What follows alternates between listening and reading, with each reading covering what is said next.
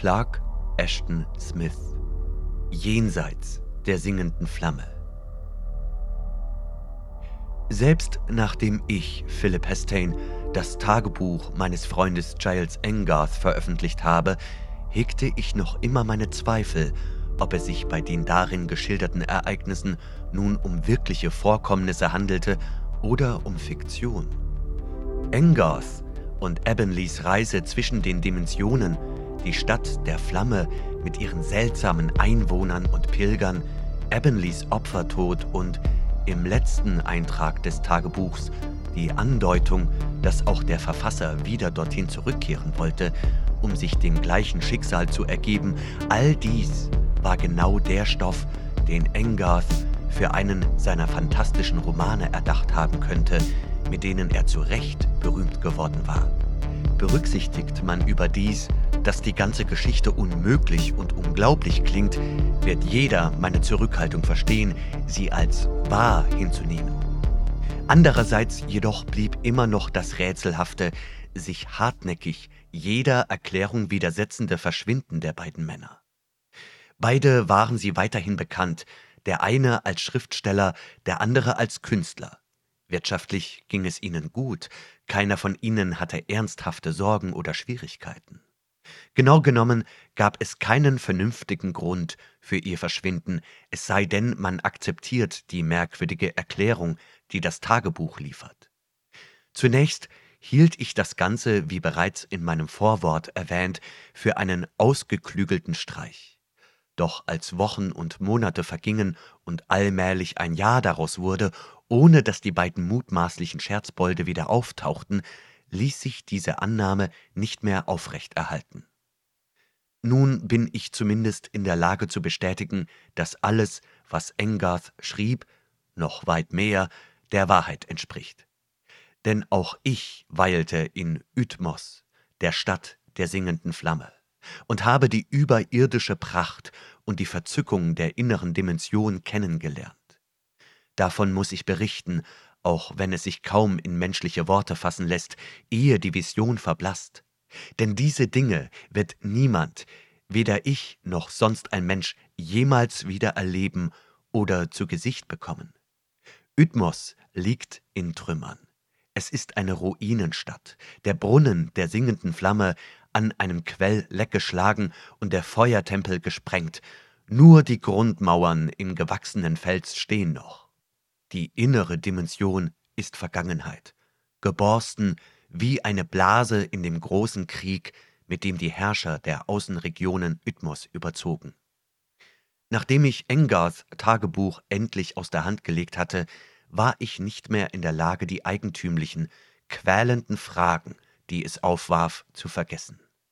Engarths Geschichte war zwar vage genug, doch was er andeutete, eröffnete völlig neue Perspektiven, eine Ahnung halb enthüllter Geheimnisse, die meine Fantasie nicht mehr losließen.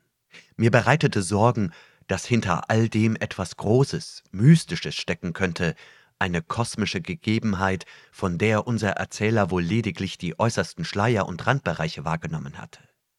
Die Zeit verstrich, und ich ertappte mich dabei, wie ich ständig darüber nachdachte. Mehr und mehr bemächtigte sich meiner ein Gefühl der Ehrfurcht, und ich begriff, dass kein Schriftsteller, nicht einmal in seinen wildesten Phantasien, sich ein solches Garn hätte ausdenken können. Im Frühsommer 1939, ich hatte gerade einen neuen Roman fertiggestellt, war ich endlich in der Lage, mich frei zu machen, um ein Projekt in Angriff zu nehmen, das mir schon längere Zeit durch den Kopf ging. Ich ordnete meine Angelegenheiten, klärte noch ein paar Kleinigkeiten meiner literarischen Arbeit und erledigte, für den Fall, dass ich nicht zurückkehren sollte, meine Korrespondenz. Anschließend verließ ich mein Zuhause in Auburn unter dem Vorwand, eine Woche Urlaub zu machen.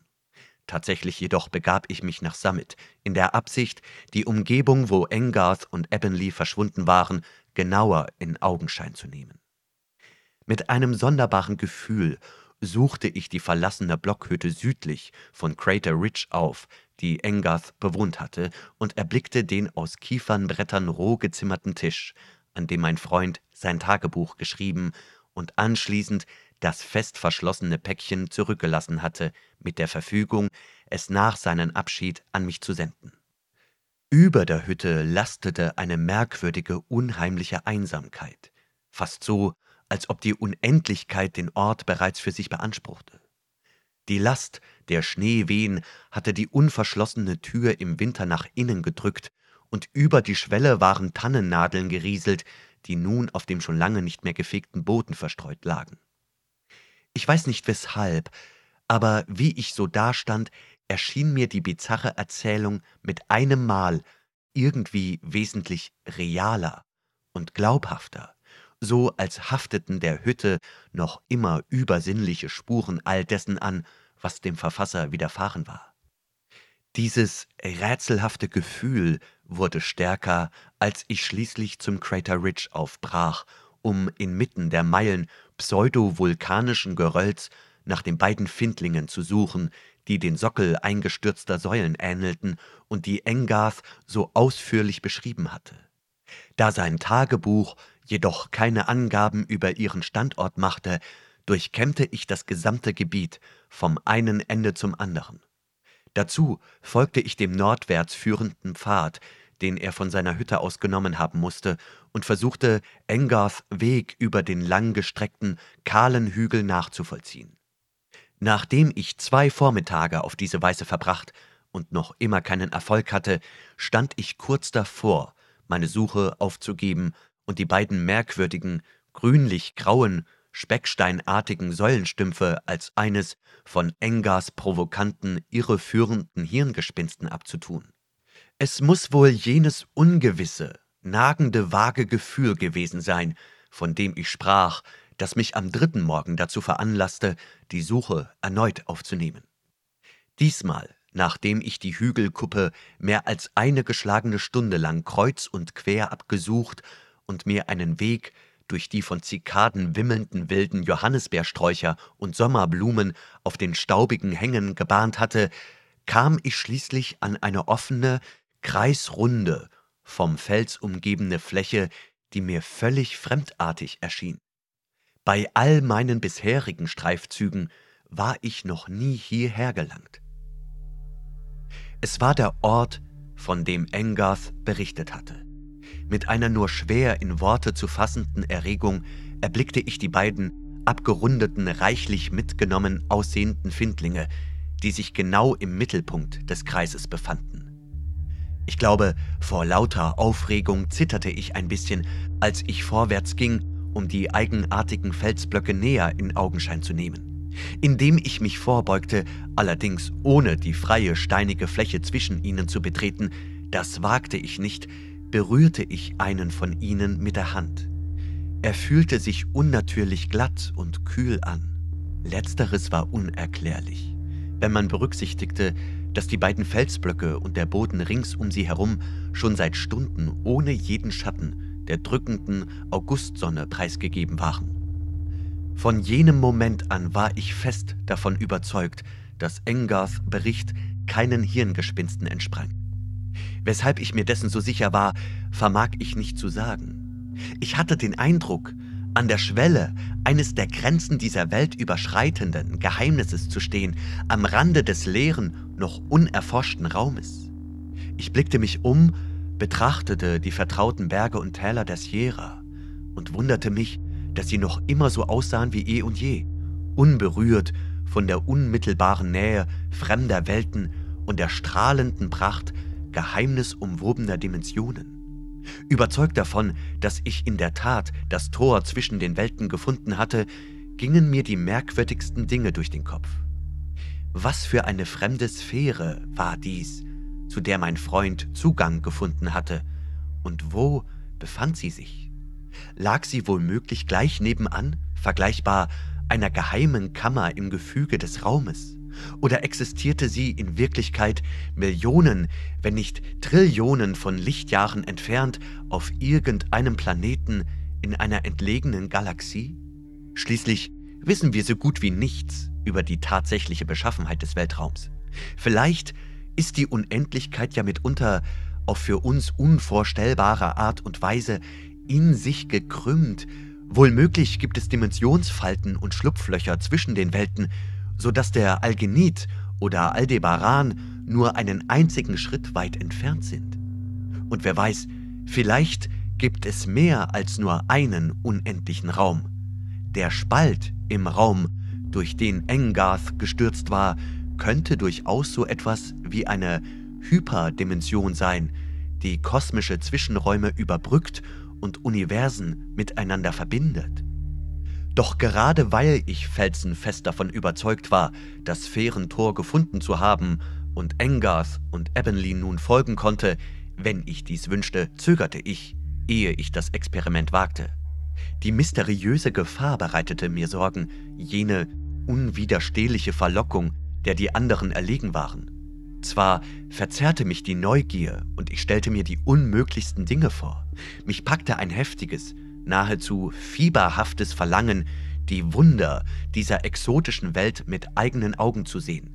Aber ich hatte nicht vor, ein Opfer jener berauschenden Macht zu werden und der Faszination der singenden Flamme zu verfallen. Lange stand ich nur da, betrachtete die merkwürdigen Findlinge und den kargen, geröllübersäten Flecken Erde, der einen Zutritt zum Ungewissen verhieß. Schließlich ging ich weg, entschlossen, das Abenteuer auf den nächsten Morgen zu verschieben. Ich muss zugeben, dass ich es mit der Angst zu tun bekam, wenn ich mir vor Augen führte, welch sonderbarem Schicksal sich Engarth und Ebonly aus freien Stücken und auch noch mit Freude unterworfen hatten. Andererseits verspürte ich jenen verhängnisvollen Drang und vielleicht noch etwas mehr als das, der einen Entdecker in ferne Länder zieht. In dieser Nacht schlief ich schlecht, gequält von nur schwer fassbaren Vorahnungen. Meine Fantasie war erregt von verborgenen, lauernden Gefahren, von unermeßlicher Pracht und endlosen Weiten. Früh am nächsten Morgen, als die Sonne noch über den Bergen Nevada stand, kehrte ich zum Crater Ridge zurück. Ich trug ein robustes Jagdmesser und einen Colt-Revolver bei mir, dazu einen gefüllten Patronengurt und einen Rucksack, in dem ich belegte Brote und eine Thermoskanne mit Kaffee verstaut hatte. Bevor ich aufbrach, verstopfte ich mir die Ohren mit Watte, die mit einer neuartigen narkotischen Flüssigkeit getränkt war. Das Mittel war zwar schonend, dafür jedoch höchst wirksam und würde mich für Stunden vollkommen taub machen. Derart vorbereitet fühlte ich mich gegen die demoralisierende Musik des Feuerbrunnens gewappnet. Ein letztes Mal ließ ich meinen Blick über die zerklüftete Landschaft und die grandiose Aussicht schweifen und fragte mich, ob ich diesen Anblick je wiedersehen würde. Dann machte ich entschlossen, aber mit einem flauen Gefühl in der Magengrube und dem Schauder, den jemand empfinden mag, der im Begriff steht, sich von einer hohen Klippe zu stürzen, einen Schritt nach vorn zwischen die beiden grünlich-grauen Felsblöcke. Im Großen und Ganzen empfand ich das Gleiche, was Engarth in seinem Tagebuch beschrieben hatte. Schwärze und eine unendliche Leere umfingen mich. Ich wurde umhergewirbelt, so als sei ich in einen Strudel oder einen brausenden Sturmwind geraten, in Windungen ging es abwärts, ich weiß nicht wie lange und vermochte es auch hinterher nicht abzuschätzen. Ich bekam keine Luft und konnte dem eisigen Vakuum, das meine Muskeln erstarren ließ und mir bis ins Mark drang, nicht mehr atmen. Mir war klar, dass ich kurz davor stand, das Bewusstsein zu verlieren und in eine tiefe Ohnmacht, wenn nicht gar den Abgrund des Todes zu sinken. Dann schien etwas meinen Sturz aufzufangen, und ich merkte, dass ich auf den Beinen stand, obgleich ich eine ganze Zeit über nicht zu sagen vermocht hätte, ob ich mich nun in der vertikalen oder der horizontalen befand, oder gar kopfüber auf der festen Erde, auf der meine Füße jetzt standen. Langsam, wie eine allmählich sich verziehende Wolke, lichtete sich das Dunkel und ich sah den mit violettem Gras bewachsenen Hang die unregelmäßigen Reihen von Findlingen, die von meinem Standpunkt aus abwärts verliefen, und die beiden grau-grünen Säulen direkt neben mir. Vor mir erblickte ich die aus rotem Stein erbaute, in den Himmel strebende Titanenstadt, die die hohe, vielfarbige Vegetation der Ebene beherrschte. Alles war ungefähr so, wie Engarth es geschildert hatte. Und doch gewahrte ich einige nur schwer zu beschreibende Unterschiede, die einem nicht sofort ins Auge fielen. Landschaftliche Details und zum Teil auch eine Stimmung, auf die sein Bericht mich nicht vorbereitet hatten. Allerdings war mir zu diesem Zeitpunkt noch viel zu schwindlig und ich war noch viel zu überwältigt von dem Anblick, der sich mir bot, um mir darüber Gedanken zu machen. Wie ich so die Stadt mit ihren Mauern und Zinnen und ihren zahllosen, drohend in die Höhe ragenden Türme betrachtete, fühlte ich mich gleichsam umgarnt und von etwas Unsichtbarem angezogen. Mich überkam das drängende Verlangen, die hinter den gewaltigen Mauern und den Myriaden von Bauwerken verborgene Geheimnisse zu erkunden. Doch schon im nächsten Moment zwang etwas Unerklärliches meinen Blick wie durch einen widerstreitenden Drang in die entgegengesetzte Richtung, zum Horizont jenseits der Ebene. Wahrscheinlich, weil die Schilderungen meines Freundes mir ein so deutliches, klares Bild vermittelt hatten, war ich überrascht, um nicht zu sagen verstört. Fast war es so, als hätte ich einen Fehler entdeckt, als ich in der Ferne die schimmernden Turmspitzen einer weiteren Stadt, die Engarth mit keinem Wort erwähnt hatte, wahrnahm. Meilenweit erhoben sich Reihe um Reihe, dicht gedrängt ihre Türme in sonderbar bogenartiger Formation. Deutlich zeichneten sie sich vor einer dunklen Wolkenmasse ab, die sich hinter ihnen zusammenballte und in düsteren, nichts Gutes verheißenden Fasern über den leuchtend bernsteinfarbenen Himmel ausbreitete. Von den fernen, glänzenden Turmspitzen schien etwas Beunruhigendes auszugehen. In demselben Maß, in dem jene andere, näher gelegene Stadt mich anzog, fühlte ich mich von diesen Türmen abgestoßen. Ich sah sie in einem bösartigen Funkeln beben und pulsieren, so als wären sie lebendig, als bewegten sie sich. Das von der Atmosphäre gebrochene Licht musste meinen Augen wohl einen Streich spielen. Einen Liedschlag lang glomm die dunkle Wolke hinter ihnen, der gesamte Wolkenberg in einem trüben, bedrohlichen Rot. Selbst ihre suchenden Ranken und Fühler wurden zu purpurn schimmernden, feurigen Fäden. Das rote Glühen verblasste und die Wolke war wieder reglos und plump wie zuvor. Doch um zahlreiche der zuvorderst gelegenen Türme fuhren rötlich-violette Feuerlanzen auf den Boden der Ebene herab. Gut eine Minute lang loderten sie aufrecht und schwenkten langsam über einen großen Bereich, ehe sie schließlich erloschen. In den Zwischenräumen zwischen den Türmen nahm ich eine Vielzahl glimmernder, rastlos wogender Partikel wahr, gleich einer Armee widerspenstiger Atome, und fragte mich, ob es sich wohl möglich um lebende Wesen handelte. Wäre mir die Vorstellung nicht so absurd erschienen, hätte ich schwören können, dass die ferne Stadt ihre Lage verändert hatte und gegen die andere Stadt auf der Ebene vorrückte. Abgesehen von dem Aufblitzen der Wolke, den aus den Türmen schießenden Flammen und dem zitternden Wogen, das ich für ein Phänomen der Lichtbrechung hielt, war die gesamte Landschaft vor mir und rings um mich unnatürlich ruhig. In der seltsam bernsteinfarbenen Luft lag eine tiefe Stille über den violetten Gräsern und den üppigen Laubdächern unbekannter Baumarten, wie sie einem verheerenden Wirbelsturm oder fürchterlichen Erdbeben vorausgehen mag. Niedergedrückt von düsterer, elementarer Verzweiflung schien der verfinsterte Himmel ein Verhängnis kosmischen Ausmaßes zu verheißen. Von der unheilvollen Atmosphäre in Angst versetzt, schaute ich hinter mich auf die beiden Säulen, die Engarth zufolge das Tor zurück in die Welt der Menschen darstellten. Einen Augenblick lang war ich versucht, umzukehren. Dann wandte ich mich erneut der nahegelegenen Stadt zu, und die soeben beschriebenen Eindrücke wichen einer überwältigenden Ehrfurcht und grenzenlosem Erstaunen. Angesichts der schieren Ausmaße der mächtigen Bauwerke erfasste mich eine starke Ergriffenheit und eine tiefe, überirdische Begeisterung. Allein die Umrisse der Bauten übten einen unwiderstehlichen Zauber auf mich aus, wie Harmonien einer erhabenen architektonischen Melodie. Ich vergaß meinen Drang, nach Crater Ridge zurückzukehren und marschierte los, den Hang hinab auf die Stadt zu. Schon bald wölbte sich das Geäst des purpurgelben Waldes über mir wie die Decke eines von Titanen errichteten Ganges. Das Laubwerk verzierte das herrliche Firmament mit prachtvollen Arabesken. Dazwischen erhaschte ich hin und wieder einen flüchtigen Blick auf die Reihen einander überragender Mauern meines Bestimmungsortes. Doch als ich zurückschaute in die Richtung jener anderen Stadt am fernen Horizont, stellte ich fest, dass ihre blitzeschleudernden Türme dem Blick entschwunden waren.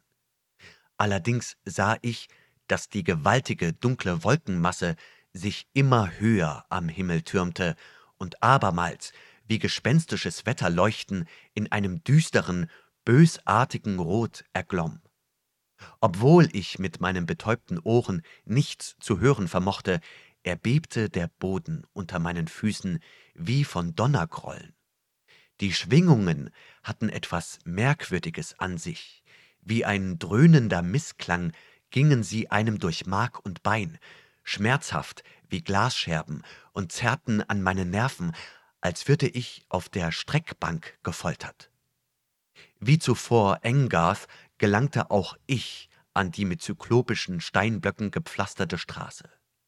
Ich folgte ihr und in der Stille, die nach den Donnerschlägen eingekehrt war, spürte ich ein anderes, wesentlich unaufdringlicheres Beben, eher ein Vibrieren, und wusste, dass es von der singenden Flamme im Herzen der Stadt stammte. Es wirkte beruhigend, hob meine Stimmung und schien mich weiterzutragen, mit sanften Liebkosungen den Schmerz zu vertreiben, den die qualvollen Donnerschläge hinterlassen hatten. Unterwegs begegnete ich niemanden und wurde auch nicht, wie seinerzeit Engarth, von zwischen den Dimensionen wandernden Pilgern überholt. Und als über den höchsten Bäumen schließlich drohend Wall um Wall vor mir aufragte und ich im Schatten der Mauern aus dem Wald trat, sah ich, dass das gewaltige Stadttor geschlossen war und es auch nicht den geringsten Spalt gab, durch den eine Pygmäe wie ich Zutritt erlangen konnte mit einem tiefen, sonderbaren Unbehagen, wie man es im Traum empfinden mag, wenn dieser einen unerwünschten Verlauf nimmt, betrachtete ich die trostlose, unerbittliche Schwärze des Tores, das aus einer einzigen, riesigen, glanzlosen Metallplatte gearbeitet schien. Dann spähte ich die sich wie ein Berghang steil über mir aufragende Mauer hinauf und stellte fest, dass die Zinnen anscheinend verlassen waren. Hatten die Bewohner, die Hüter der Flamme, ihre Stadt aufgegeben? Stand sie den aus entlegenen Welten anreisenden Pilgern, die die Flamme anbeten und sich ihr opfern wollten, nicht länger offen? Minutenlang verharrte ich wie benommen, ehe ich mich mit einem merkwürdigen Widerwillen abwandte, um den Weg, den ich gekommen war, wieder zurückzugehen. In der Zwischenzeit war die dunkle Wolkenmasse wesentlich näher gerückt, und verdeckte mittlerweile die Hälfte des Himmels mit zwei unheilvollen Ausläufern. Es war ein bedrohlicher Anblick. Abermals flammte die Wolkenmasse in jenem unheilvollen, zornigen Rot auf, gefolgt von einem Donnern, dessen Druckwellen jede Faser meines Körpers erschütterten und, obwohl ich nichts hörte, beinahe mein Trommelfell platzen ließen. Ich zögerte, weil ich fürchtete, das Gewitter würde über mich hereinbrechen, ehe ich das Dimensionstor erreichte. Denn mir war klar, dass ich es mit einem äußerst heftigen Aufruhr elementarer Gewalten zu tun bekäme, wie ich ihn bisher noch nie erlebt hatte. Plötzlich nahm ich mitten in der Luft, direkt vor der drohenden, immer weiter anwachsenden Sturmfront, zwei fliegende Kreaturen wahr, die ich allenfalls mit gigantischen Faltern vergleichen kann. Leuchtend hell hoben sich ihre Flügel von der tiefschwarzen Wolkenwand ab, als sie in geradem, pfeilschnellem Flug auf mich zukamen. Um ein Haar wären sie frontal gegen das geschlossene Tor geprallt, hätten sie nicht im letzten Augenblick mit erstaunlicher Leichtigkeit abgebremst. Fast ohne mit den Schwingen zu schlagen, landeten sie neben mir und verharrten einen Moment lang. Sie standen auf sonderbaren, zerbrechlich dünnen Beinchen, deren Kniegelenke in freischwebende Fühler und auf und abwogende Tentakel abzweigten. Die Häute ihrer Flügel leuchteten farbenprächtig, perlweiß, rötlich, schwarz wie Opale und schillernd orange. Rings um den Kopf saßen eine ganze Anzahl konvexer und konkaver Augen und an den Seiten Organe, vergleichbar den Hörnern einer Schnecke, aus deren hohlen Enden fühlerartige Fäden hingen.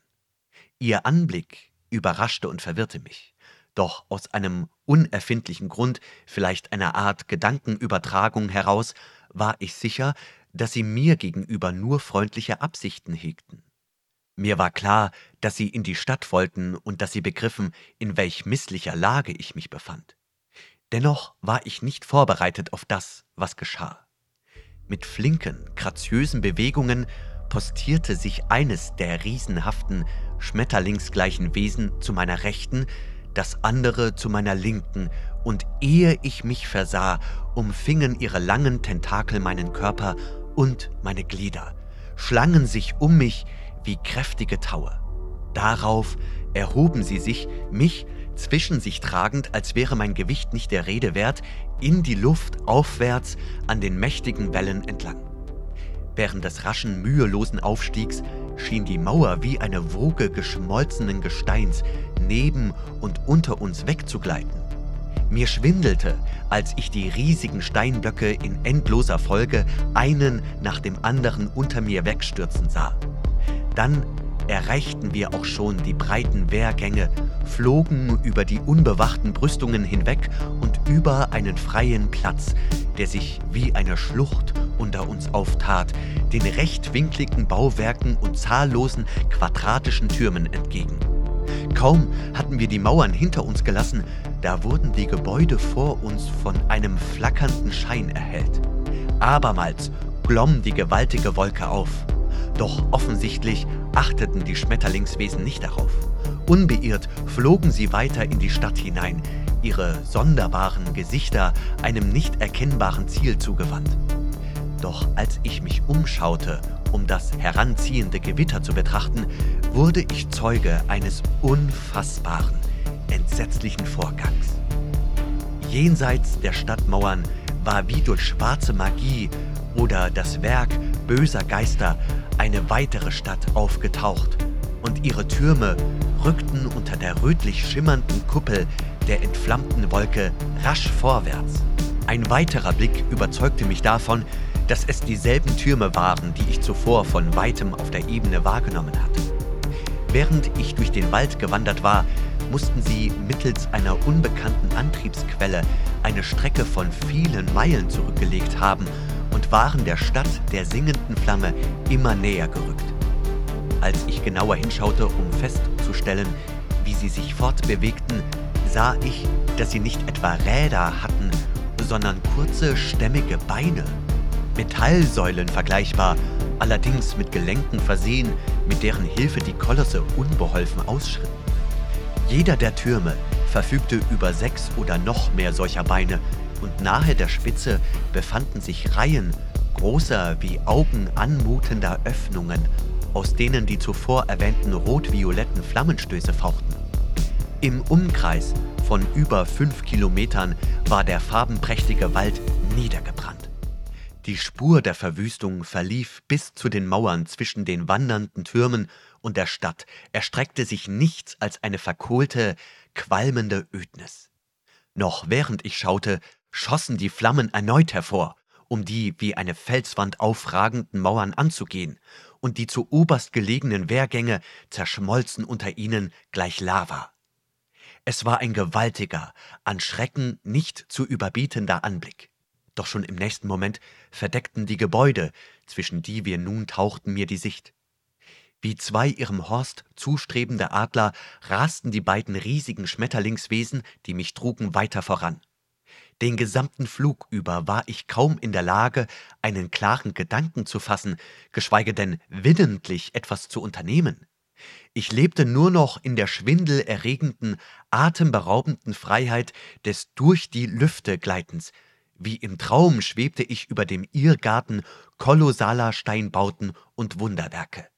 Ich bekam nicht allzu viel mit von dem staunenswerten Labyrinth dieser architektonischen Bildersprache und war erst hinterher, als ich in Ruhe daran zurückdachte, in der Lage, meine zahllosen Eindrücke zu ordnen und ihren Sinn zu erfassen. Alles wirkte so gewaltig und fremdartig, dass ich nur noch staunen konnte.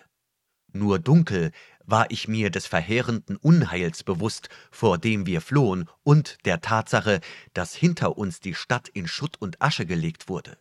Zwar begriff ich, dass mir unbekannte, einander feindlich gesinnte Kräfte sich hier aus einem Anlass, der mein Vorstellungsvermögen überstieg, mit nichtirdischen Waffen und Maschinen bekriegten.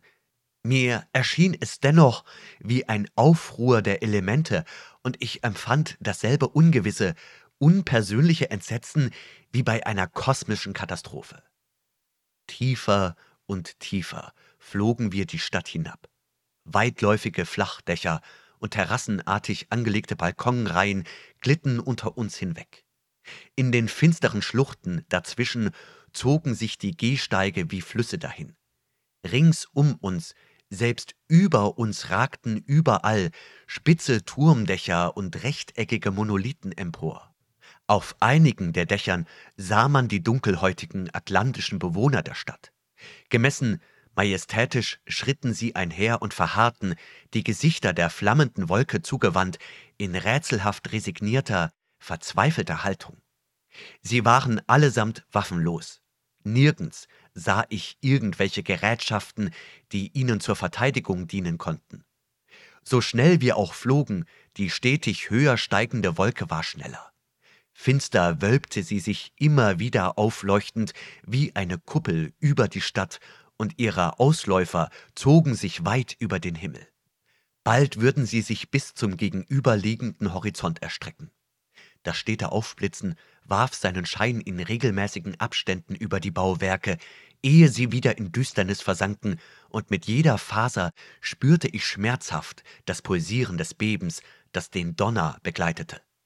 Dunkel, wie durch einen Schleier, wurde mir bewusst, dass die beiden geflügelten Kreaturen, die mich trugen, Pilger waren, die zum Tempel der Flamme strebten.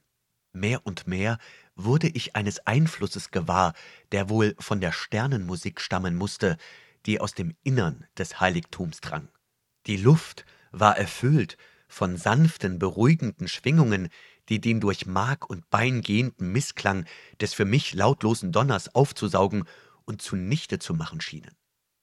Ich hatte den Eindruck, eine mystische Zufluchtsstätte zu betreten, einen Ort paradiesischer, himmlischer Sicherheit, so dass meine aufgewühlten Empfindungen sich beruhigten und doch zugleich aufgeregt schwangen. Ganz allmählich neigten sich die prachtvollen Schwingen der Riesenschmetterlinge und lenkten uns abwärts. In einiger Entfernung vor uns sah ich einen gigantischen Palast.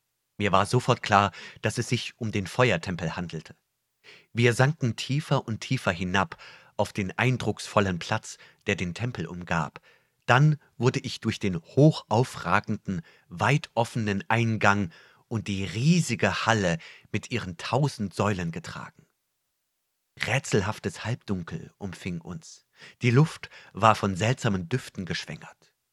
Wir schienen ein Reich zu betreten, das älter war als die Welt und gewaltigere Ausmaße hatte als der Raum zwischen den Sternen. Es war, als folgten wir einer von Pfeilern getragenen Kaverne ins Innere eines fremden Sterns. Anscheinend waren wir die einzigen Pilger. Der Tempel schien von seinen Hütern verlassen, denn in der gesamten weitläufigen Halle trafen wir niemanden an. Einzig die zahllosen Säulen standen in der Düsternis.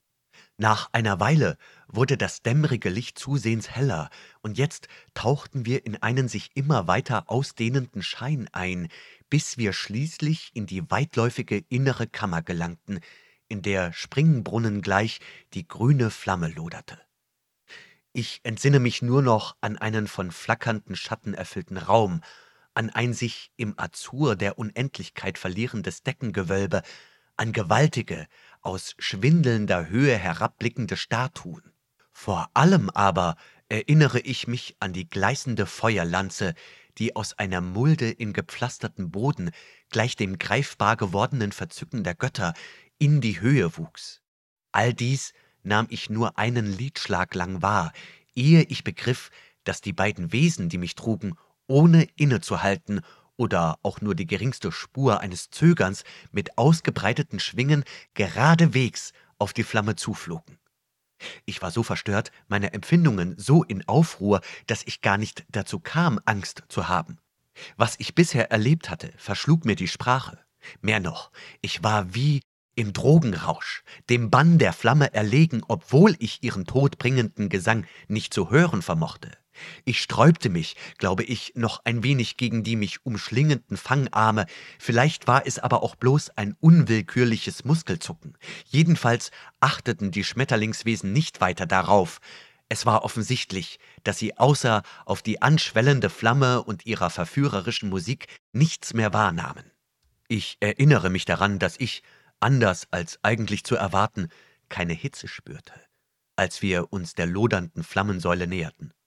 Stattdessen empfand ich in jeder Phase meines Körpers eine unsägliche Erregung, so als sei ich von Wogen himmlischer Energie und schöpferischer Ekstase durchdrungen. Dann tauchten wir in das Feuer ein. Wie zuvor Engarth ging auch ich davon aus, dass jeder, der sich in die Flamme stürzte, zwar überglücklich sein, aber auf der Stelle sterben würde. Ich rechnete damit, in Flammen aufzugehen, augenblicklich zu verbrennen und dann nichts mehr. Doch was tatsächlich geschah, hätte ich mir selbst in meinen kühnsten Träumen nicht vorzustellen gewagt. Sprache allein reicht nicht aus, um zu schildern, was ich empfand. Die Flamme umfing uns wie ein grüner Vorhang und versperrte die Sicht auf die gewaltige Kammer.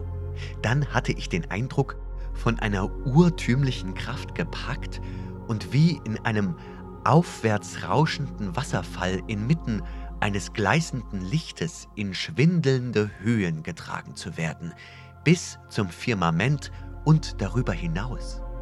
Das Gefühl war unbeschreiblich. Mir war, als seien meine Gefährten und ich zu einer göttlichen Vereinigung mit der Flamme gelangt, als habe jedes Atom unserer Körper eine transzendente Erweiterung erfahren und sei nun beschwingt von einer ätherischen Leichtigkeit. Es war, als existierten wir nicht mehr, als seien wir ein einziges, unteilbares, gottgleiches Wesen geworden, das die Fesseln der Materie sprengte und sich weit über die Grenzen von Raum und Zeit erhob, um zu ungeahnten Gestaden zu gelangen. Mir fehlen die Worte, mein Verzücken auszudrücken. Ich fühlte mich frei, unendlich frei, während dieses Emporgehobenwerdens. Wir schienen über den Scheitelpunkt des höchsten Sternes hinaus zu schweben. Doch dann, mit einem Mal, war es vorüber. Als hätten wir den höchsten Punkt der Flamme erreicht, kamen wir zum Stillstand. Ich war völlig berauscht, meine Augen geblendet von der Pracht des Feuers. Die Welt, die ich nun erblickte, war eine überwältigende Arabeske aus ungewohnten Formen und einem anderen als dem uns vertrauten Farbspektrum. Mir schwirrte der Kopf. Vor meinen Augen drehte sich alles wie ein Irrgarten voller gigantischer Juwelen, dazwischen einzelne, sich überschneidende Lichtlanzen und einander vermengende, schimmernde Flecken. Erst nach und nach war ich in der Lage, wieder Ordnung in meine durcheinander geratene Wahrnehmung zu bringen und Einzelheiten auszumachen. Rings um mich verliefen endlose Alleen aus allen in Regenbogenfarben schillernden Opalen und Zirkonen, wölbten sich Bögen und Säulen aus ultravioletten Edelsteinen, aus durchsichtigen Saphiren, aus Rubinen und Amethysten von überirdischer Schönheit, und alle schimmerten sie in vielfarbiger Pracht. Wie es aussah, wandelte ich auf kostbaren Steinen, und über mir breitete sich ein juwelenbesetzter Himmel aus. Jetzt, da ich das Gleichgewicht wiedergewonnen und meine Augen sich an die fremdartigen Sichtverhältnisse gewöhnt hatten, begann ich die Landschaft allmählich so wahrzunehmen, wie sie wirklich war. die beiden Schmetterlingswesen noch immer an meiner Seite, stand ich auf einer blumenübersäten Wiese, inmitten paradiesischer Bäume, deren Früchte, Laubwerk, Blüten und Stämme jeder Vorstellung dreidimensionalen Lebens Hohn sprachen. Die Formen und Konturen, die Anmut ihrer herabhängenden Zweige und der ineinander verwobene Palmwedel lässt sich nicht nach irdischen Maßstäben wiedergeben. Halb durchsichtig, in dem strahlenden Glanz, schienen sie aus einer rein ätherischen Substanz zu bestehen, was erklärte, dass ich zunächst geglaubt hatte, lauter Edelsteine vor mir zu haben. Ich atmete die nach Nektar duftende Luft ein. Der Boden unter meinen Füßen war nachgiebig und unsagbar weich, so als bestünde er aus einer höher entwickelten Art von Materie als bei uns auf der Erde. Körperlich fühlte ich mich so wohl und beschwingt wie noch nie und spürte keine Spur von Angst oder Erschöpfung, wie man nach den unglaublichen, beispiellosen Ereignissen, die mir widerfahren waren, eigentlich hätte annehmen können. Geistig fühlte ich mich völlig klar und nicht im geringsten verwirrt. Abgesehen von der Fähigkeit, unbekannte Farben und nicht-euklidische Formen zu erkennen, bemerkte ich allmählich eine merkwürdige Veränderung und Ausweitung meines Tastsinnes, so dass ich den Eindruck hatte, ich sei in der Lage, weit entfernte Objekte zu berühren. Der strahlende Himmel war von vielfarbigen Sonnen erfüllt, wie sie wohl auf eine Welt in einem multiplen Sonnensystem hinabscheinen mögen.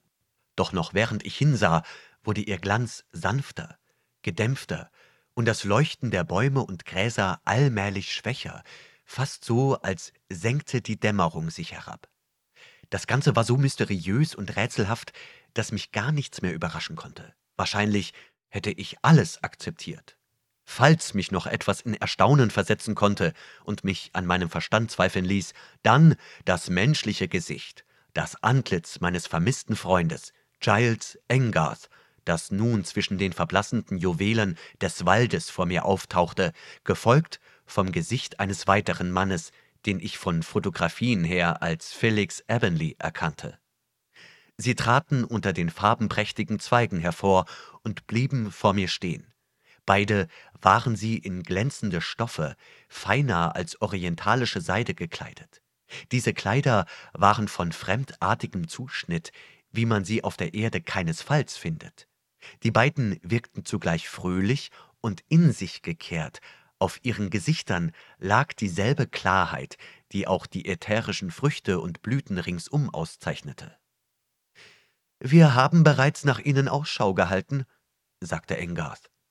Mir kam der Gedanke, dass Sie, nachdem Sie mein Tagebuch gelesen hatten, versucht sein könnten, mein Experiment nachzuvollziehen, und sei es auch nur, um festzustellen, ob mein Bericht der Wahrheit entspricht oder nicht.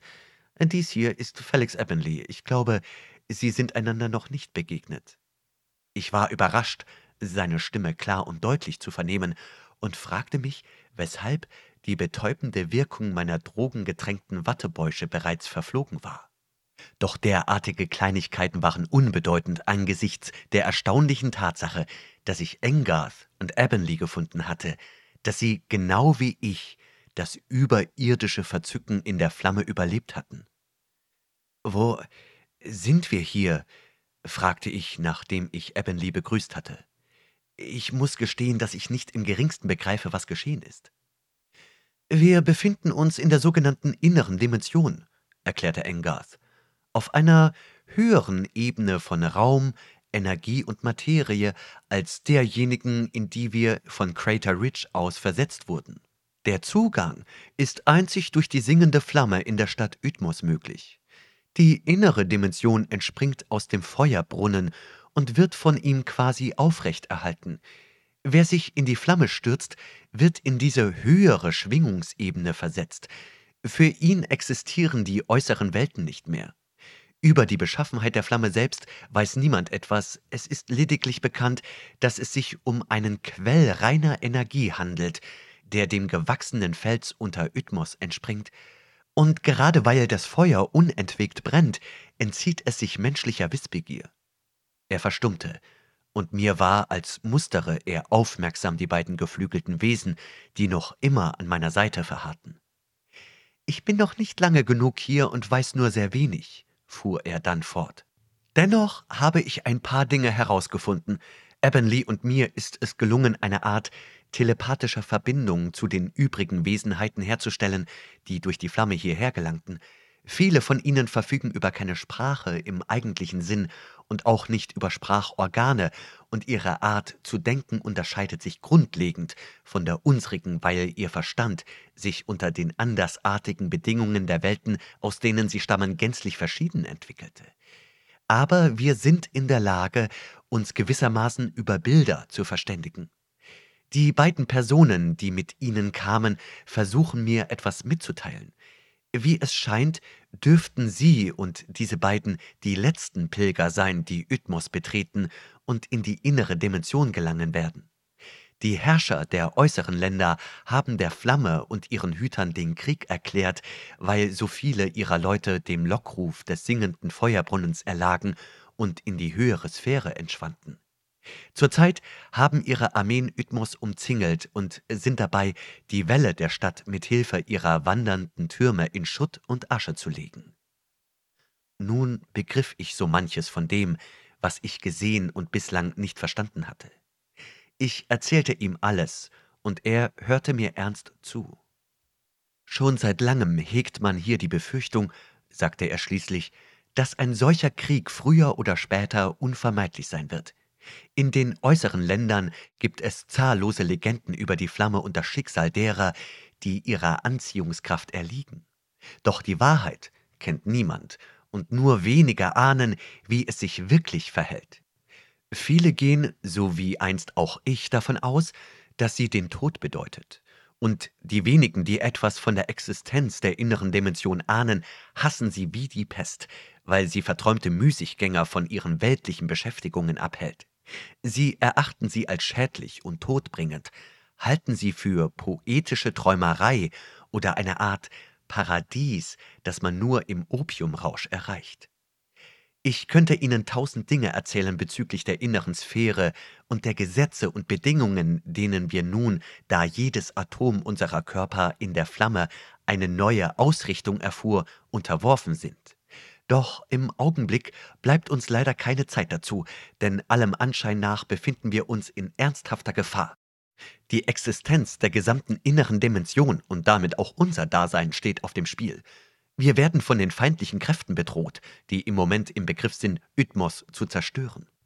Manche sagen, die Flamme sei unverletzlich, Ihre reine Energie werde jedem auf sie gerichteten Strahlenbündel widerstehen und die Blitze der Herrscher über die äußeren Länder könnten ihrem Ursprung nichts anhaben. Doch die meisten rechnen mit einer Katastrophe und gehen davon aus, dass der Brunnen versiegt, sollte Ytmos dem Erdboden gleichgemacht werden. Wegen dieser unmittelbar drohenden Gefahr dürfen wir keine Zeit mehr verlieren.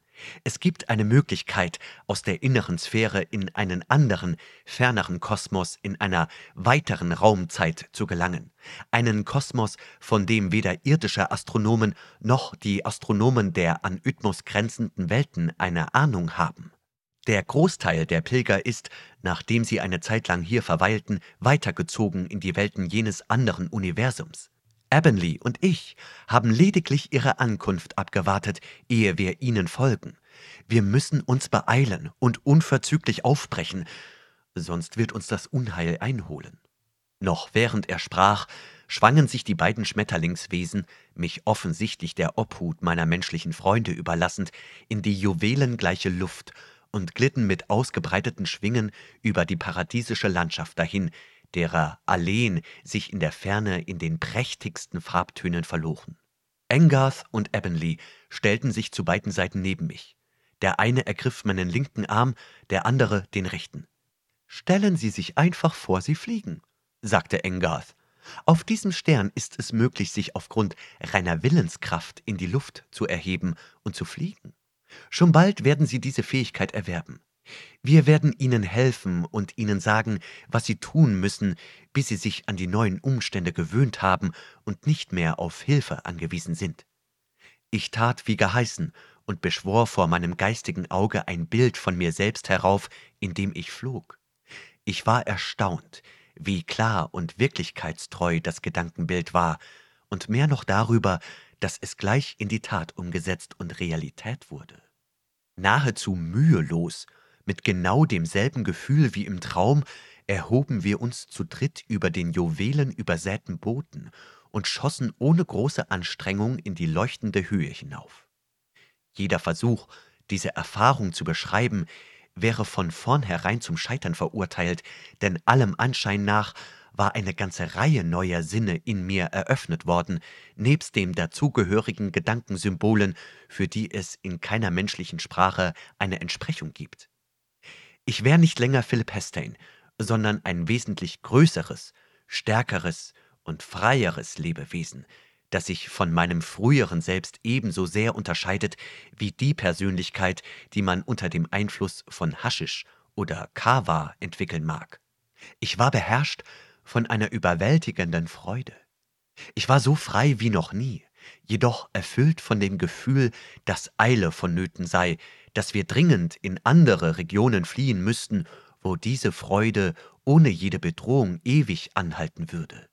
Was ich sah, als wir über die lichtübergossenen Wälder flogen, weckte in mir ein intensives, ästhetisches Hochgefühl, weit stärker als das alltägliche Vergnügen, das einem ein erfreulicher Anblick bereiten mag, wie sich ja auch die Farben und Formen dieser Welt der Wahrnehmung durch gewöhnliche Augen entzogen. Jedes wechselnde Bild versetzte mich in Begeisterung, und meine Begeisterung geriet zur Ekstase, als sich die gesamte Landschaft aufhellte und sich erneut in ihrer glitzernden, funkelnden Pracht zeigte, so wie ich sie anfangs erlebt hatte.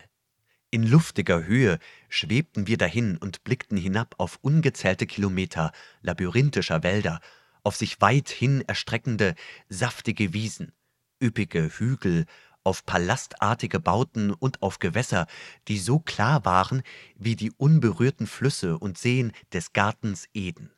Alles schien zu beben und zu pulsieren wie ein einziges leuchtendes, ätherisches Wesen, und strahlend hell flammte Sonne um Sonne an dem prächtigen Himmel auf. Während wir weiterflogen, bemerkte ich irgendwann, dass sich der Himmel teilweise erneut eintrübte. Die Farben wurden blasser, dunkler, trister, nur um danach wieder wie in Ekstase aufzuleuchten. Offensichtlich entsprach der langsame, an Gezeiten gemahnende Rhythmus des Ganzen dem Steigen und Sinken der Flamme, das Engarth in seinem Tagebuch geschildert hatte, und ich dachte mir sofort, dass hiermit ein Zusammenhang bestehen müsste. Kaum hatte ich diesen Gedanken formuliert, da wurde mir bewusst, dass Engarth etwas sagte. Doch bin ich mir nicht sicher, ob er es nun tatsächlich laut aussprach oder ob ich seine in Worte gefassten Gedankengänge durch einen anderen als den Gehörsinn wahrnahm. Jedenfalls verstand ich, was er anmerkte. Sie haben recht. Das An- und Abschwellen des Feuerbrunnens und seiner Musik wird in der inneren Dimension als Eintrüben und Aufhellen jeglicher visueller Bilder wahrgenommen. Wir flogen schneller, und ich bemerkte, dass meine Gefährten all ihre psychischen Energien darauf verwandten, unsere Geschwindigkeit zu verdoppeln. Das Land unter uns verschwamm zu einer Sturzflut ineinander fließender Farben, zu einem leuchtenden Meer. Wie Sterne rasten wir voran durch die glühende Luft. Wie soll ich den Rausch unseres nicht enden wollenden Gleitflugs, die Erregung unserer überhasteten Flucht vor einem ungewissen Verhängnis beschreiben. All dies werde ich niemals vergessen und auch nicht das Gefühl, mit meinen Gefährten eins zu sein. Wir drei brauchten unsere Gedanken nicht laut auszusprechen, um einander zu verstehen. Die Erinnerung daran hat sich mir unauslöschlich ins Gedächtnis geprägt. Mit uns, neben, über, unter uns flogen nun auch andere durch das prachtvolle Farbenspiel, Pilger aus verborgenen Welten und okkulten Dimensionen, die wie wir jenem anderen Kosmos zustrebten, zu dem die innere Sphäre lediglich das Vorzimmer darstellt. Diese Wesen waren, sowohl was ihre körperliche Gestalt als auch sonstige Merkmale betraf, äußerst merkwürdig und so bizarr, dass man es kaum glauben konnte. Und doch stieß ich mich nicht an ihrem Aussehen, sondern empfand die gleiche tiefe Verbundenheit mit ihnen wie mit Engarth und Avonlea. Während des Fluges war mir, als erzählten meine beiden Gefährten mir viele Dinge, als vermittelten sie mir, ich weiß nicht wie, vieles von dem, was sie in ihrem neuen Dasein erfahren hatten. Mit ernster Dringlichkeit, so als sei die Zeit, mir dies alles mitzuteilen, womöglich knapp, wurden mir Ideen, Gedanken vermittelt, die ich unter terrestrischen Bedingungen niemals begriffen hätte. Dinge, die, gemessen am Maßstab der fünf Sinne, aber auch in abstrakten mathematischen Symbolen oder philosophischen Erklärungen nicht fassbar waren, standen mir klar und deutlich wie die Buchstaben des Alphabets vor Augen. Manche dieser Enthüllungen lassen sich in groben Zügen durch Sprache vermitteln. Sie erzählten mir von ihrer allmählichen Initiation in das Leben dieser neuen Dimension, von den Fähigkeiten, die der Neuankömmling während seiner Eingewöhnungsphase gewinnt, von den diversen absonderlichen, ästhetischen Freuden, die man aufgrund der Verbindung und Verstärkung aller Sinneswahrnehmungen erfährt, von der Kontrolle über die Kräfte der Natur, ja über die Materie selbst, so dass man in der Lage sei, allein durch einen Willensakt ein Gewand zu schneidern oder ein Bauwerk zu errichten. Sie erzählten mir von den Gesetzen, denen unsere Reise in den fernen Kosmos unterworfen wäre, und dass sie für jeden, der nicht eine gewisse Zeit lang in der inneren Dimension gelebt hat, äußerst schwierig und gefährlich sei. Ebenso offenbarten sie mir, dass von diesem übergeordneten Kosmos aus niemand in unsere jetzige Ebene zurückkehren könne, so wie es auch keinen Weg zurück durch die Flamme nach Ytmos gäbe. Engarth und Avonlea hatten sich lange genug in der inneren Dimension aufgehalten, um Zugang zu den jenseitigen Welten zu erhalten, und sie waren der Ansicht, dass auch ich mit ihrer Hilfe dorthin entfliehen könnte, obwohl ich noch nicht die Fähigkeit entwickelt hatte, das Gleichgewicht auch im leeren Raum zu wahren. Diese Fähigkeit war unerlässlich für jeden, der es wagte, alleine den Weg zwischen den Sphären anzutreten, um nicht in die angrenzenden Abgründe zu stürzen. Es gab zahllose Welten, von denen wir noch gar nichts wussten, Planeten um Planeten, Universen um Universen, in die wir zu gelangen vermochten, wo wir ein neues Zuhause finden oder zwischen deren staunenswerten Mysterien und wunderbaren Rätseln wir auf ewig umherwandern konnten. In diesen Welten würden unsere Gehirne sich auf umfassendere, komplexere Naturgesetze und unser gegenwärtiges, dimensionales Milieu überschreitende Seinszustände einstellen. Ich habe keine Ahnung, wie lange unser Flug währte, da wie alles andere auch mein Zeitgefühl völlig durcheinander war. Nach meinem Dafürhalten könnte er Stunden gedauert haben. Allerdings schien mir, dass wir ein Gebiet dieses überirdischen Terrains gekreuzt hatten, für dessen Durchquerung man normalerweise gut und gern Jahre, wenn nicht Jahrzehnte benötigt hätte. Noch ehe unser Ziel in Sicht kam, hatte ich zweifellos durch eine Art von Gedankenübertragung ein deutliches Bild davon vor Augen. Mir war, als sähe ich einen gewaltigen Gebirgszug vor mir mit hoch in den Himmel ragenden Bergrücken, höher als die höchsten Schäfchenwolken, die man im Sommer auf der Erde sehen mag. Und über allem thronte ein tiefblauer Gipfel, dessen Spitze von einer spiralförmig in die Höhe sich schraubenden, farblosen Wolke verhüllt war, die gleichwohl in allen Farben zu schimmern und geradewegs dem Firmament über dem Zenit zu entspringen schien. Mir war klar, dass der Zugang zum äußeren Kosmos in dieser Wolke verborgen lag. Weiter flogen wir, immer weiter, bis in der Ferne am Horizont tatsächlich der Gebirgszug auftauchte und ich den alles überragenden, tiefblauen, von gleißenden Wolken gekrönten Gipfel erblickte. Wir näherten uns immer mehr, bis die sonderbare, zwischen den vielfarbigen Sonnen im Himmel verschwindende Spirale beinahe genau über uns emporragte und sahen die leuchtenden Gestalten der Pilger vor uns in die Wolkenwirbel eintauchen. In diesem Augenblick flammte die Landschaft erneut auf und erstrahlte in tausend schillernden Farbtönen, so dass das Entsetzen umso größer war, als der Himmel sich plötzlich verfinsterte. Ehe ich überhaupt begriff, dass irgendetwas nicht stimmte, war mir, als hörte ich einen verzweifelten Aufschrei meiner beiden Gefährten. Anscheinend spürten sie mit ihren feineren Sinnen, die ich bislang noch nicht ausgebildet hatte, das nahende Unheil. Dann sah ich auch schon, wie sich hinter dem hohen, leuchtenden Gipfel, dem wir zustrebten, von einem Moment auf den anderen bedrohlich eine dunkle Wand erhob.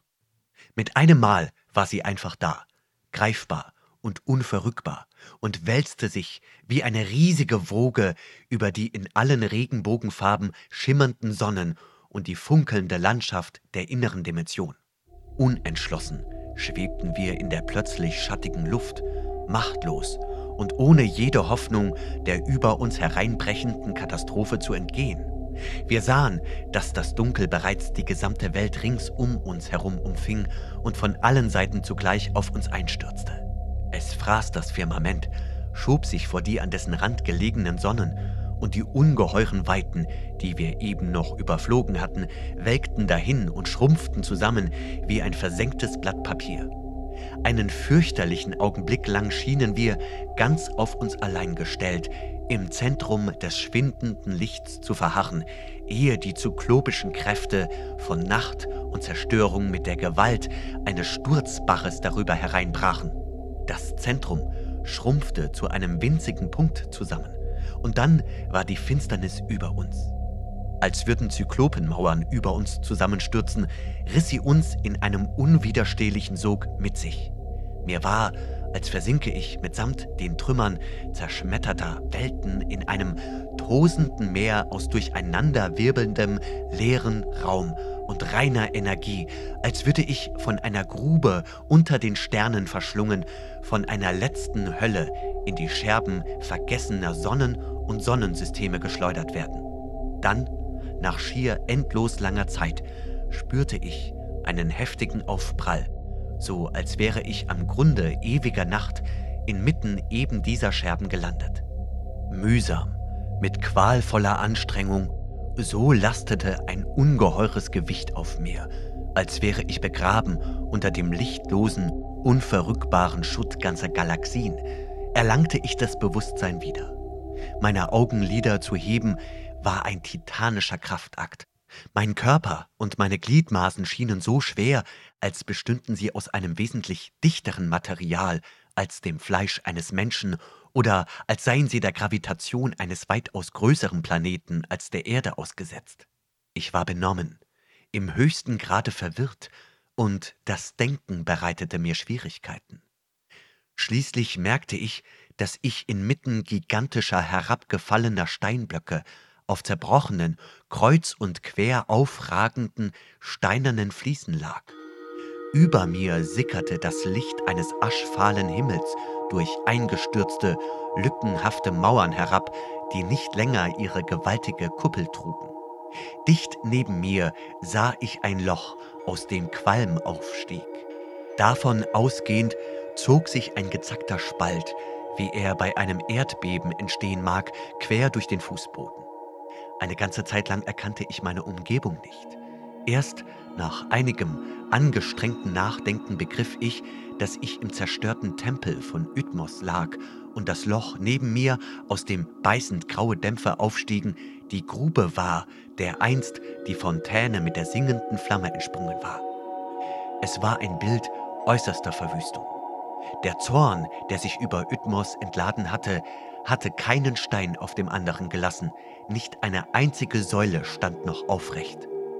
Aus den Überresten des Tempels, zwischen denen die Ruinen von On und Angkor wie bloße Trümmerhaufen gewirkt hätten, starrte ich zum trostlosen Firmament hinauf. Nur noch dünne Rauchfahnen kräuselten sich träge geisterhaft aufwärts, wo einstmals die Flamme mit ihrem leidenschaftlichen Gesang gelodert hatte. Mit einer gigantischen Anstrengung wandte ich den Kopf von der qualmenden Grube ab. Da erst nahm ich meine beiden Gefährten wahr. Engarth lag, noch immer bewusstlos, nicht weit von mir, und direkt hinter ihm sah ich Ebbenleys bleiches, schmerzverzerrtes Gesicht. Seine Beine und sein Unterleib waren unter dem schweren, geborstenen Kapitell einer umgestürzten Säule eingeklemmt. Wie in einem nicht enden wollenden Albtraum kämpfte ich gegen die bleierne Trägheit an, die mich gefangen hielt. Quälend langsam Mit äußerster Mühe kam ich auf die Beine und schlurfte hinüber zu Ebbenly. Mit einem flüchtigen Blick überzeugte ich mich davon, dass Engarth unversehrt war und bald wieder zu sich kommen würde. Ebbenly hingegen lag von der monolithischen Gesteinsmasse zerquetscht im Sterben. Ihm blieb nicht mehr viel Zeit. Ich konnte ihn nicht befreien, selbst wenn mir die Hilfe von einem Dutzend Männer zur Verfügung gestanden hätte. Ich vermochte noch nicht einmal etwas zu tun, um seine Qual zu lindern. Tapfer, mit einem Mut, der mir das Herz zerriss, versuchte er zu lächeln, als ich mich über ihn beugte. Es hat keinen Sinn. Mit mir ist es aus, flüsterte er. Leben Sie wohl, Stain. Und sagen Sie auch Engarth ein Lebwohl von mir. Seine gequälten Lippen entspannten sich, seine Augenlider sanken herab und sein Kopf sackte zurück auf die Bodenfliesen des Tempels. Entsetzt, allerdings wie im Traum, fast ohne Emotion begriff ich, dass er tot war. Alles war so unwirklich. Ich war immer noch viel zu erschöpft, um einen klaren Gedanken zu fassen, geschweige denn ein Gefühl zu empfinden, fast so, als würde ich aus einem Drogenrausch erwachen. Meine Nerven waren durchgebrannte Drähte, meine Muskeln tot, wie Lehm und wollten mir nicht gehorchen. Mein Hirn kam mir vor wie Watte, völlig ausgebrannt, so als habe ein nun erloschenes Feuer darin gewütet. Irgendwie nach, ich weiß nicht wie langer Zeit, gelang es mir, Engarth aufzuwecken. Perplex und benommen setzte er sich auf. Als ich ihm sagte, dass Ebbenly gestorben war, schienen meine Worte keinen Eindruck bei ihm zu hinterlassen. Einige Zeit lang fragte ich mich, ob er sie überhaupt verstanden hatte. Schließlich schüttelte er mit offenkundiger Mühe seine Lethargie ab. Er schaute auf den Leichnam seines toten Freundes und schien die entsetzliche Situation zumindest bis zu einem gewissen Grad zu begreifen. Hätte ich nicht die Initiative ergriffen, wäre er in seiner Erschöpfung und Verzweiflung wohl noch Stunden, wenn nicht für alle Zeit dort geblieben. Kommen Sie, sagte ich und versuchte dabei, meiner Stimme einen festen Klang zu verleihen. Wir müssen hier fort. Wohin denn? fragte er teilnahmslos. Der Quell der Flamme ist versiegt, und die innere Dimension gibt es nicht mehr.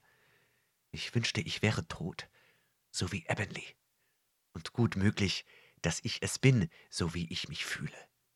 Wir müssen den Weg zurück nach Crater Ridge finden, erwiderte ich. Wir können es schaffen, sofern das Dimensionstor nicht ebenfalls zerstört wurde. Engarth schien mir gar nicht zuzuhören. Dennoch folgte er mir gehorsam, als ich ihn am Arm fasste und inmitten umgestürzter Säulen und zahlloser Gänge über denen sich nun kein Dach mehr wölbte, nach einem Ausweg aus dem Allerheiligsten des Tempels zu suchen begann. An unsere Rückkehr erinnere ich mich nur verschwommen, wie durch die zähen Nebelschleier eines Deliriums, das kein Ende fand. Ich weiß noch, dass ich ein letztes Mal auf Ebbenly schaute und sah, wie er bleich und reglos unter der tonnenschweren Säule lag, die ihm in alle Ewigkeit als Grabstein dienen würde. Ich entsinne mich an die himmelhoch aufragende Ruine der Stadt, in der wir anscheinend die einzigen lebenden Wesen waren. Sie war ein einziges Durcheinander aus verstreuten Steinen und miteinander verschmolzenen, obsidianartigen Blöcken an Stellen, wo sich Ströme flüssiger Lava durch die gewaltigen Straßenschluchten wälzten oder Sturzbächen gleich in unergründliche Spalten ergossen, die sich im Boden aufgetan hatten. Außerdem erinnere ich mich an die zwischen all den Trümmern verstreuten, verkohlten Leichen jener dunkelhäutigen Kolosse, die die Bewohner von Ytmos und die Hüter der Flamme gewesen waren. Wie Pygmäen, die sich in einer zerstörten Titanenfestung verirrt haben, stolperten wir los erstickten beinahe im Pesthauch metallischer Dämpfe, schwindlig vor Erschöpfung, benommen vor Hitze, die überall auszuströmen schien und uns Schwall um Schwall entgegenwogte. Eingestürzte Gebäude, umgefallene Türme und Zinnen versperrten uns den Weg. Mühsam, unter Lebensgefahr kletterten wir darüber hinweg. Oftmals zwangen uns ungeheure Risse im Boden, die die Grundfesten der Welt zu spalten schienen, dazu, von unserem direkten Weg abzuweichen. Die zornigen Herrscher der umliegenden Länder hatten ihre wandernden Türme zurückgezogen. Als wir über die geborstenen, unförmigen, zu Schlacke geschmolzenen Gesteinstrümmer wankten, die einst die Befestigungsanlage der Stadt gebildet hatten, war auf der Ebene von Ytmos von ihren Armeen nichts mehr zu sehen. Vor uns erstreckte sich nichts als eine trostlose Wüste, eine ausgedehnte, feuergeschwärzte Fläche, über der noch Rauchschwaden hingen und auf der nicht ein Grashalm mehr wuchs. Quer durch diese Einöde gelangten wir an den mit violetten Gräsern bestandenen Hang oberhalb der Ebene, den die Blitzschläge der Invasoren verschont hatten. Noch immer blickten die Monolithen, an denen wir uns orientierten, errichtet von einem Volk, dessen Namen wir nie erfahren werden, von dort hinab auf die rauchgeschwängerte Ödnis und den Ruinenhügel von Ytmos. Und zu guter Letzt erreichten wir wieder die grünlich-grauen Säulen, die das Portal zwischen den Welten bildeten. Jenseits der singenden Flamme von Clark Ashton Smith. Gelesen von Benjamin Werner.